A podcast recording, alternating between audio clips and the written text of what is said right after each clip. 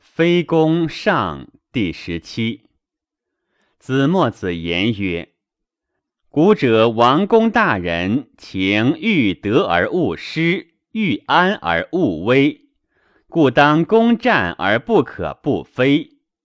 今有一人入人园圃，窃其桃李，众闻则非之，上为政者得则罚之，此何也？”以窥人自利也。至攘人全使鸡豚者，其不义又甚入人园圃窃桃李，是何故也？以窥人欲多，其不仁滋甚，罪亦厚。至入人兰厩取人马牛者，其不仁义又甚攘人全使鸡豚，此何故也？以其窥人欲多，苟窥人欲多，其不仁滋甚，罪亦厚。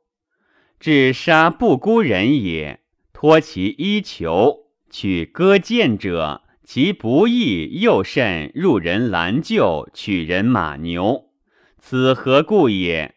以其窥人欲多，苟窥人欲多，其不仁滋甚矣，罪亦厚。当此天下之君子，解之而非之，谓之不义。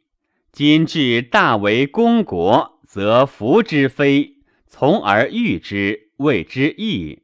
此可谓之义与不义之别乎？杀一人，谓之不义，必有一死罪矣。若以此说王，杀十人，十重不义。必有十死罪矣。杀百人，百重不义，必有百死罪矣。当此天下之君子，解之而非之，谓之不义。今至大为不义公国，则服之而非，从而御之，谓之义。情不知其不义也，故书其言以为后世。